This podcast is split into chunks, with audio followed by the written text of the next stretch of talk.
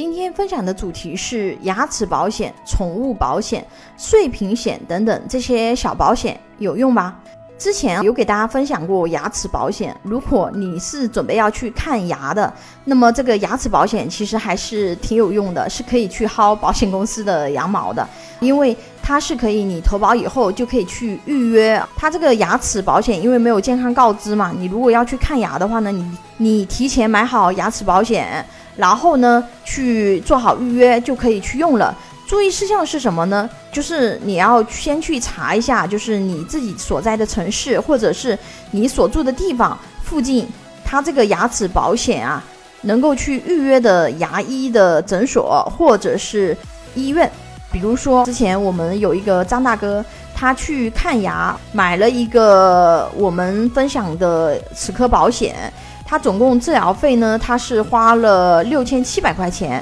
保险这边呢是赔了三千六百二十，然后因为他那个齿科保险是有诊所优惠的，那么诊所优惠了三百块，他自己自费的话呢是花了两千七百八十，因为他那个齿科的保险当时买的是五百六嘛，那等于是说他总共其实成本是三千三百左右，但实际他的花费是六千七。如果说他没有这个齿科保险，等于他自掏要掏六千七，而他先买一个齿科保险，然后再去治疗，那么他等于成本是花了三千三，省了三千四。买齿科保险最重要的就是前面说的，你先查一下你当地有没有指定的牙科诊所，并且去做一下提前的预约，避免你白买了。像现在养宠物的人很多，就是现在宠物保险也有很多人可能还不了解。有的人呢买了宠物保险，以为去哪里看都可以，不是的。你如果是买了宠物保险，你一定要到他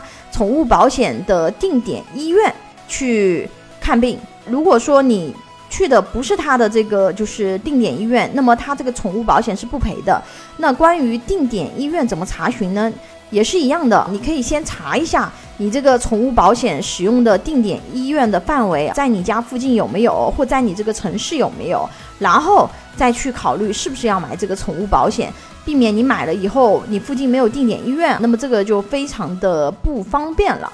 我们现在买手机的时候，尤其是我们在网上买手机的时候啊，经常下面都有这个碎屏险可以勾选去买。那么我们买了这个碎屏险，是不是就一定能赔呢？这种要看情况啊。首先，它碎屏险也是有等待期的。如果说你等待期内出险，那么它是不赔的。比如说我们买的这个碎屏险，等待期一般是一到三十天。你要过了这个等待期，你屏幕碎了，碎屏险才能赔。而且不同地方的碎屏险价格差距比较大，很多这种第三方平台提供的碎屏险比较便宜啊。但是呢，部分产品啊，它只赔的是非原厂屏，也就是说你屏碎了，它是赔你屏，但是它赔你的是非原厂的屏啊。有一些能赔原厂屏幕的碎屏险呢，价格会贵一点，但是因为这种它赔的是原厂的屏嘛，那么质量肯定是更有保障一点点。还有一些这种呃小的险种啊，比如说飞机延误险，那么我们买了飞机延误险，那么飞机延误了，它能赔吧？这个也是要看产品的这个条约的，有的它是延误要超过三小时才能赔，但是有的话呢，它超过三十分钟它能就赔，而且有的产品呢，你延误的时间越久，它赔的越多，所以具体的要看产品的合约。如果说经常出差的人，你可以考虑买那种长期一年的这种延误险。这种的话比你每次买便宜不少，因为你每次都几十块嘛。你如果一年经常飞，那一年下来，它这个延误险的保险费用是挺高的。那你直接买个一年的延误险，那么就省很多钱了。还有呢，就是我们现在经常网购会接触到这个运费险。那我们买运费险有哪些小诀窍呢？就是第一个，就是你买的这个运费险，它是只能够赔首重的。这点大家要注意一下，就是什么意思呢？就是在一公斤以内，比如说你买的这个物品是两公斤或三公斤，但它都只赔你一公斤啊。如果超过首重的这个快递费，你要自己赔。